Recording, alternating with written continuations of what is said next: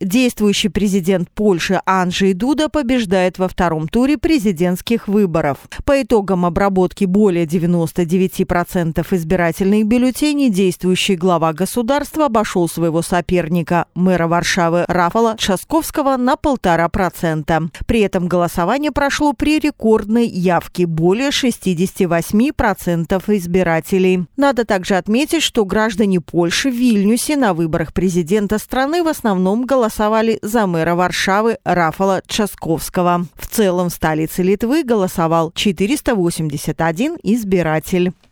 Влиятельная неправительственная организация «Репортеры без границ», которая защищает свободу прессы, обвинила Литву и Латвию в злоупотреблении режимом санкций Евросоюза при запрете трансляции российского телевидения РТ. По мнению организации, вместо запрета работы СМИ на основании нетвердых причин и сомнительных правовых оснований страны должны требовать, чтобы все средства массовой информации гарантировали независимость редакции и так тогда можно было бы применять законные санкции. Литовская комиссия по радио и телевидению отметает подобные обвинения. Напоминаем, что служба надзора за средствами массовой информации Латвии и Литвы в последние недели остановили трансляцию российского телеканала RT, ранее известного как Russia Today.